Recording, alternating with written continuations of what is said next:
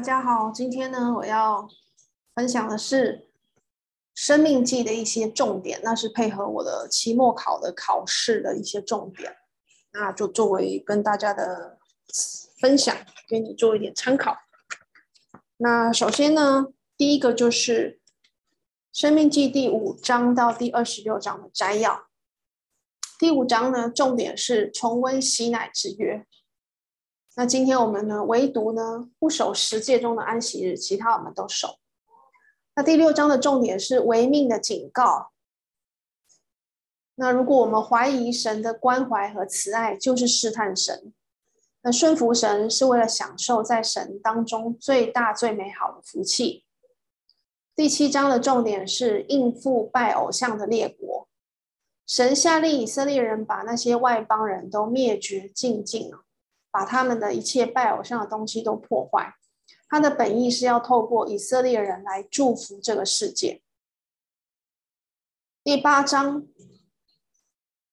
那些外邦人是指那个拜，主要是针对那个迦南人呐、啊，针对那些拜偶像的，然后行邪邪恶事情的这些迦南人。那那个是当时旧约的时候才。呃，有做这种就是战争的事情啊。现在新约已经是神教导我们不一样了，就是不要报复，就是交给神去处理啊。神会伸冤。那第八章的重点是回顾神在旷野的善待，我们必须要感恩的心啊。如果我们以为自己有才干、有本事、有能力的时候呢，就失去了完全依靠神的心。第九章的重点是神帮助打胜仗，百姓却悖逆。第十章的重点是复述西乃山的事件。在回顾了许多往事之后呢，摩西就在向这些悖逆的以色列民发出呼吁啊，就是要敬畏神，要遵守神的道，要爱神，尽心尽性侍奉他，遵守他的诫命律例。第十一章的重点是祸福取决于是否认真对待神。第十二章是敬拜的条例。百姓只能在指定的地方敬拜神，按他所指定的方式来献祭，为的是确保敬拜的纯洁。第十三章，假先知和拜偶像者的惩罚，就算是爱亲人，也不能够超过爱神和对神的敬畏。第十四章，洁净与不洁净的食物，十一奉献。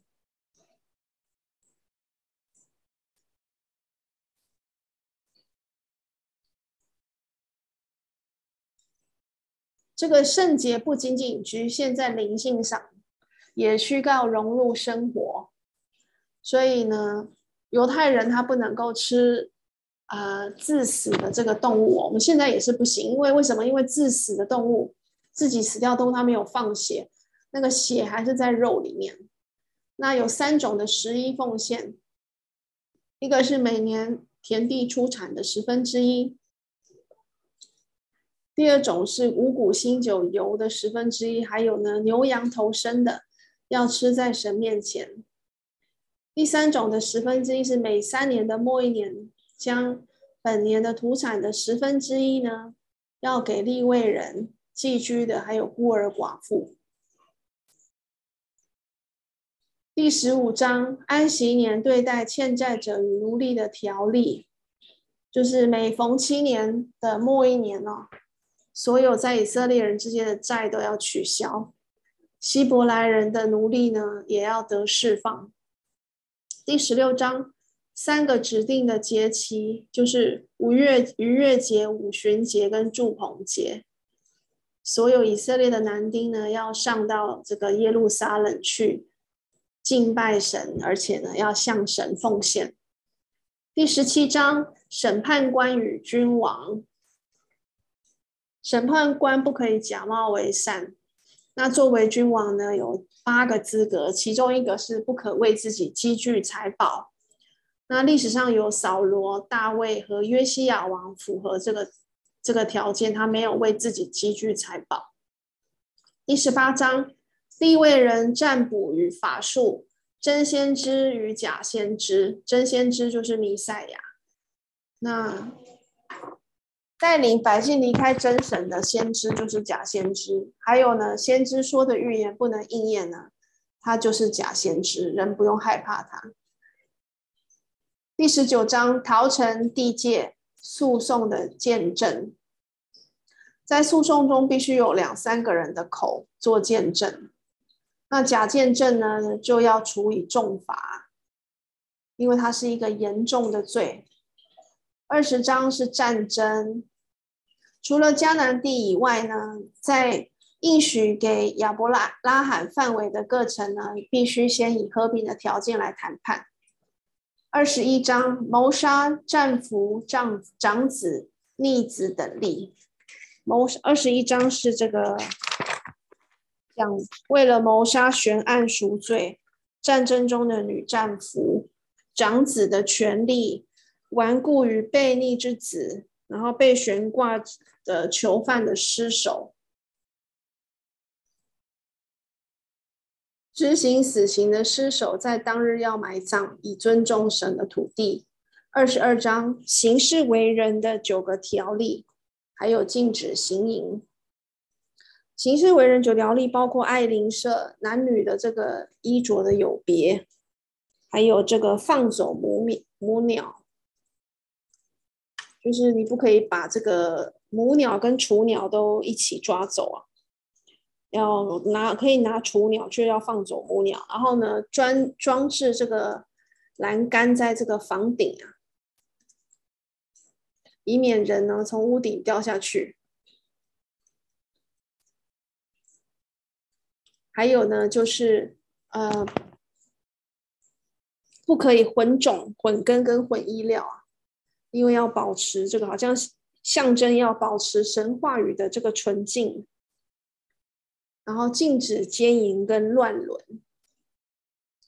二十三章圣会结营，就是不得归为会众的人，然后营中的洁净，还有社会宗教的条例。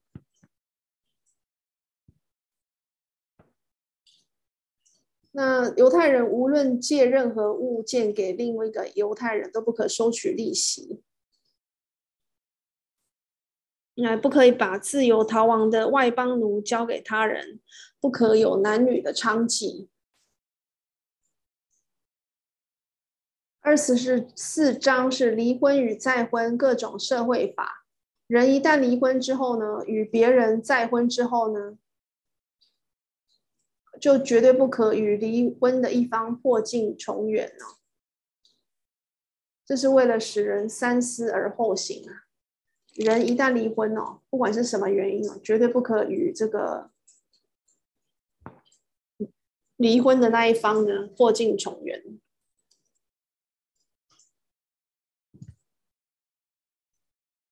不可以跟前配偶啦，应该是说不可跟与前配偶。这个是我在这堂课学到一个我觉得最重要的观念。然后呢，还有各种社会法，包括有这个男人新婚第一年不出征哦，磨石不做当头，没有人要为另外一个人的罪而被杀，落税就落下的这个这个稻税啊，禾税你要留给孤苦无依的人。那二十呃二十五章是叔嫂。是鼠嫂通婚的条例啊，还有这个三个特殊的条例。他一开始还有讲到牛踹骨啊，哦，就是牛，你要让牛有这个呃，在耕田的时候呢，它有这个吃这个它所耕的田的谷的权利。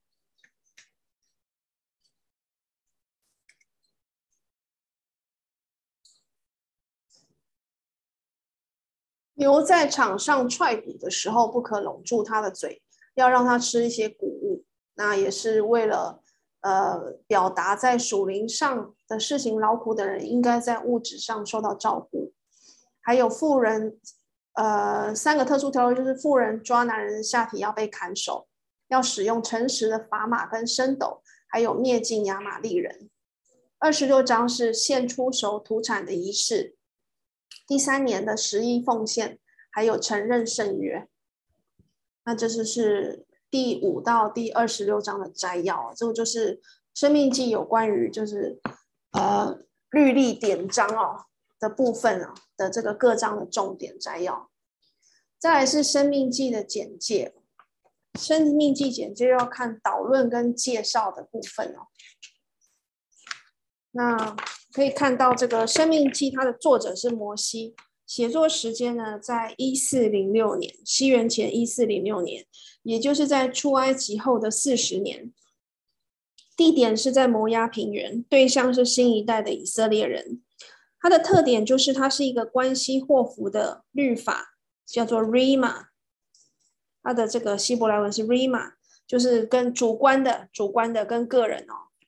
关系个人祸福的律法，那跟出埃及记、利未记的这个这个那个律法那个字 logos 是是不一样的，是相对的。那生命记它是律法中的律法，它的主旨呢就是祝福与咒诅，遵守神的律法就得福，反之就受到咒诅。所以神已经把生死祸福陈明在以色列人面前，要他们去选择生命啊。记载在三十章的第十九节，它的关键字就是遵行、服、听，还有谨慎。遵行、服、听、谨慎。生命记的特色呢，第一个就是耶稣在面对撒旦试探的时候哦，所引用的经文全部出自生命记。第一个就是。人活着不是单靠食物，乃是靠耶和华口里所出的一切话，在生命记八章第三节。第二个经文是不可试探耶和华你们的神，记载在生命记六章十六节。第三个经文是要敬畏耶和华你的神，侍奉他，在第六章十三节。此外呢，耶稣所说的最大的诫命啊，也是出自于《生命记》六章的四到五节，要尽心、尽性、尽力爱耶和华你的神。《生命记》的重点就是摩西三番两次的教导跟提醒百姓，唯有神的救恩。第一个，唯有神的救恩呢，他们才能够离开为奴之地。第二个，神必赐他们一块美好的流奶与蜜之地。第三个，以色列作为神的子民的一个特殊的身份啊，神的子民就是一个特殊的身份。第四个，神为他们安排一个敬拜中心。第五个，必须遵守神的诫命，否则会遭受惩罚，遭受刑罚。第六个，神应许以色列人，如果遵守他的约而不离弃的。必得福气。那《生命记》的简要的大纲一到四节是回顾历史，五到十一节是重生诫命，劝勉爱主。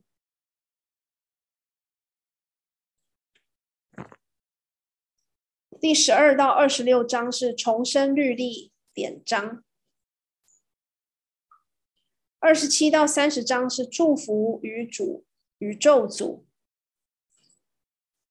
三十一章是预言被盗，三十二章摩西之歌，三十三章祝福各支派，三十四章摩西之死。以上就是，嗯，《申命记》的简介。再来，我们看到十诫中哦，每一条的重点是什么？那我们就回来看，回去看第五章的这个七到二十一节的有关十诫的部分。第一个诫命就是不可敬拜别神。这个神是独一的神哦，它是联合的意思哦，是联合的、综合的神，综合的一，呃，象征他这个耶和华是我们独一的主。联合是因为它是三位一体嘛，三位一体的神，所以是联合的这个神。第二个诫命，不可雕刻或敬拜偶像。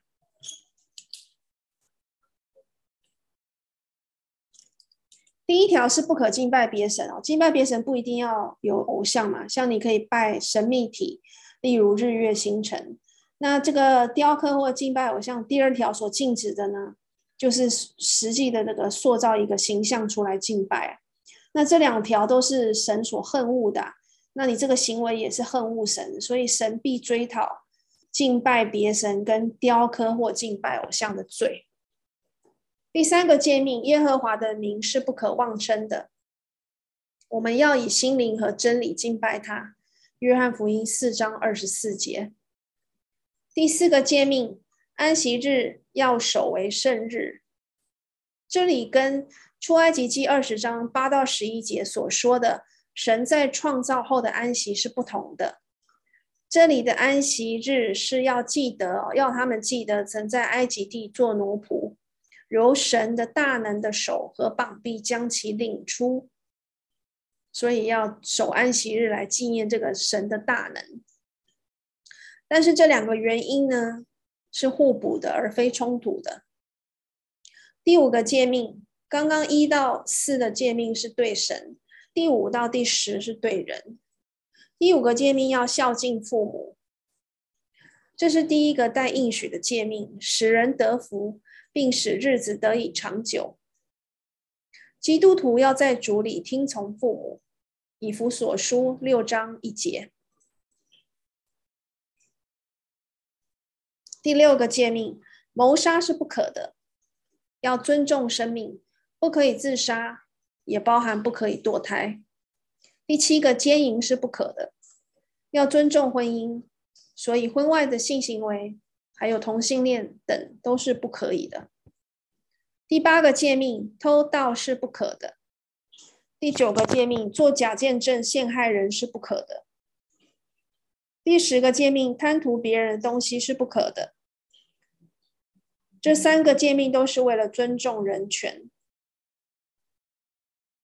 那其他的律法，旧约摩西律法总共六百一十三条，都只是十诫的解释和扩充。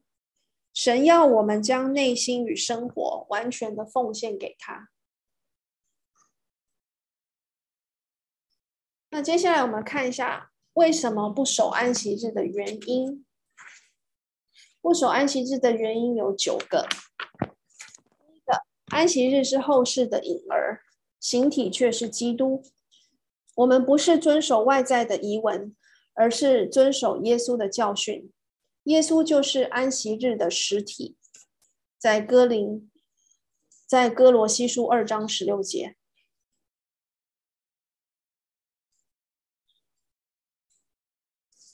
第二个原因，不守安息日，并非废掉神的诫命，耶稣乃是成全了律法，我们享受神为我们成就的救恩，这才是真正的安息。马太福音第五章十七到十九节。第三个原因，耶稣尽了诸般的礼礼仪，就是义，公义的义。他并没有吩咐门徒遵守人为的规条，所以犹太人想杀他。耶稣他是按平常的规矩守安息日。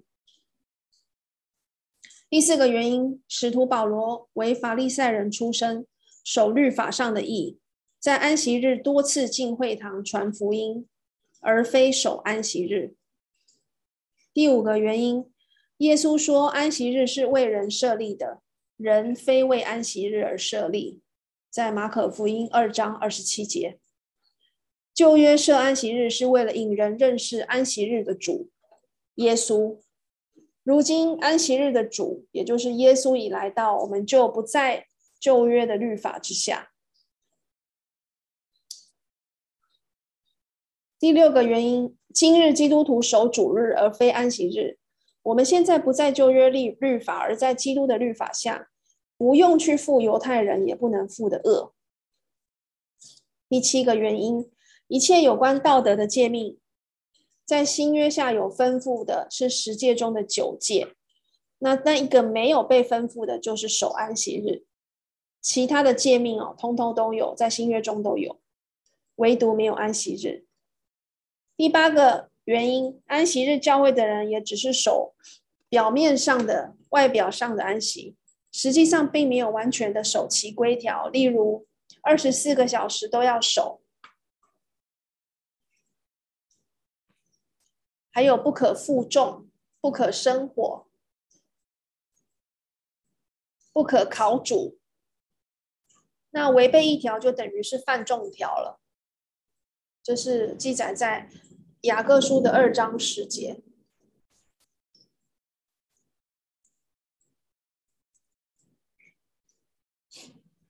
那第九个原因，耶稣被钉十字架的时候，已经将妨碍自由的律法都撤去了，安息日不再捆绑我们，我们又何必自投罗网呢？在加拉太书五章一节。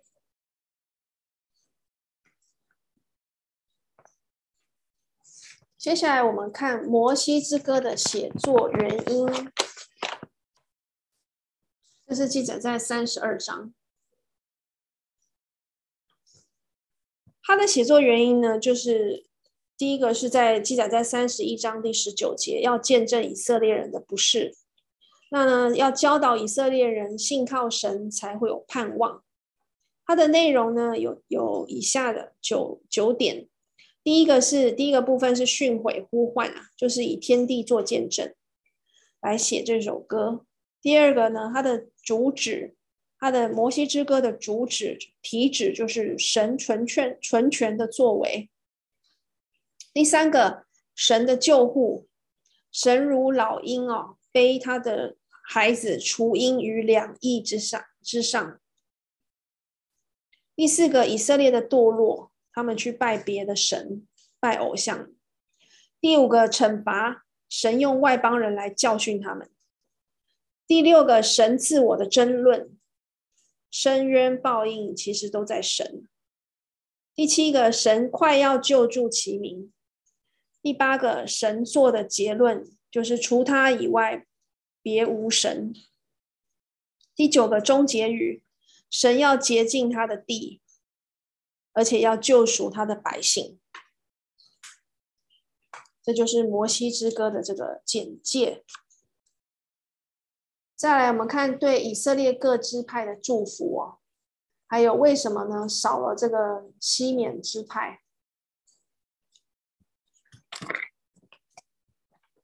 那对以色列各支派的祝福记载在三十三章六到二十五节。我们从这个有十一个支派被祝福哦。首先，我们看到这个流便。流便他的祝福就是愿其存活，不致人数稀少死亡。因为呢，流便位于摩押的正北面，容易被攻击。第二个被祝福犹大，求神听犹大之声，领他归于本族，因为他将要带领这个以色列人来征服迦南啊，希望他能够安全的归来，帮助他能够击胜敌人。第三个祝福给立位。愿神的土民和乌灵都在那里，分别为圣，去教训百姓和负责献祭。所以愿神降福在他的财物，悦纳他的侍奉，并且毁灭恨恶他的人。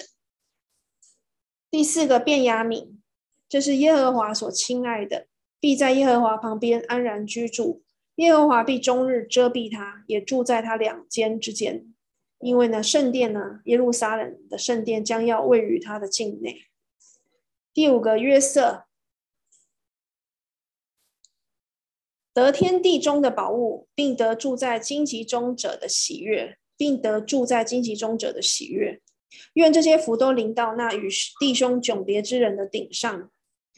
那约瑟的两个儿子呢，要得威严能力来征服列国。以法莲呢，被立为长子，要得万万。马拿西得千千，西布伦外出可以欢喜。